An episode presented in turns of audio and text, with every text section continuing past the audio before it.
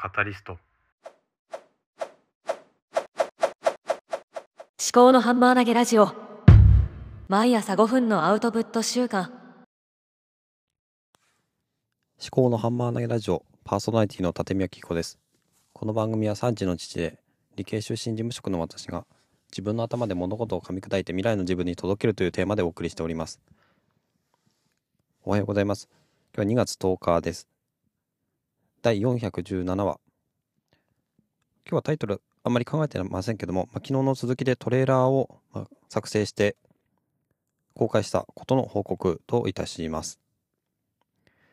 昨日ノ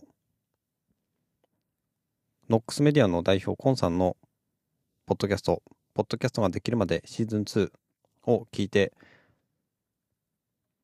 ポッドキャストのトレーラーを作ろうという話をしました。まあ、作ったんですけども、ただね、それ、後で、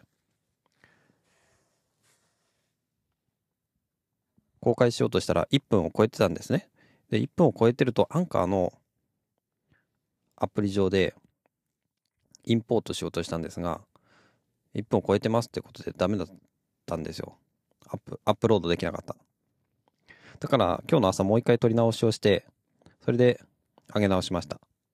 で、少し昨日の撮ったものだと、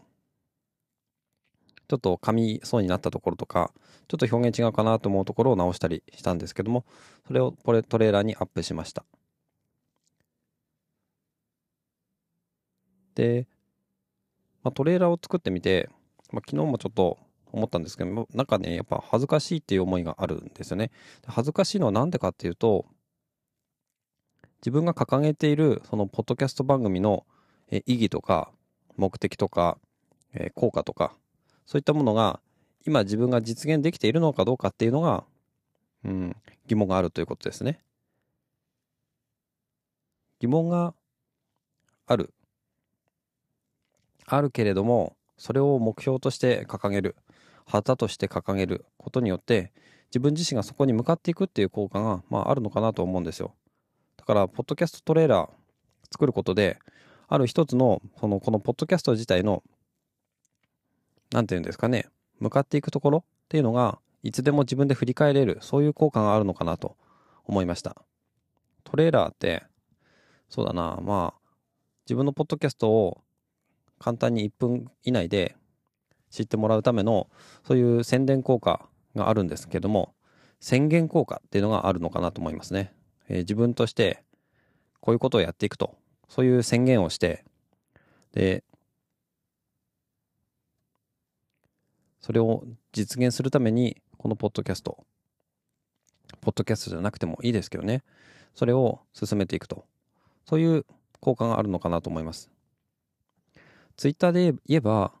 固定ツイートとか、プロフィール欄とか、そういうところになるのかなと思うんですけども、だからね、ツイッターも固定ツイートをちょっと考え直そうかなとは思っております。まあ、まずはこのポッドキャスト、思考の浜投げラジオを軸にして発信、アウトプットをしていこうかなと思うので、このトレーラーを動画にして、それをアップしようかなと思うんですけどね。どういうふうに動画にしようかっていうのは今考えているところでございます。そうだな。まあ字幕をつけた動画にしてもいいような気もするし、そうですね。まあ難しいところですね。まあそんなに考えすぎないで、ちょっとサクッとやってみようかなと思いますが、とにかく、まあ自分がどこに向かっていくのかっていうのを、ちょっともうちょっと考えてみようかなと思ってます。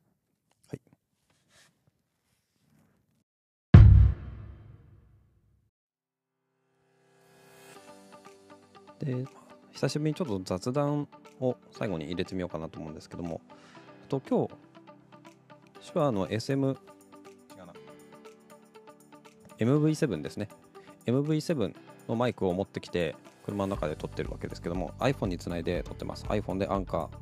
ーに直接録音しているところです。で、前に、バックグラウンドミュージック、BGM を最後の雑談みたいなところにつけて、えー、放送してたところがあったんですけども雑談を BGM をつけるとちょっとオリジナルの BGM アンカーにアップロードしてそれを BGM にするとですねちょっと声が聞こえにくくなったなと思ってそれでやめたんですがその時は iPhone で直接撮ってたんですね。だからちょっとこのマイクを持ってきてマイクで収録してそれに BGM をかけるとどうなるのかなっていうのをやってみようかなと思います。で、まあ、配信される時にはこの部分ですね。あの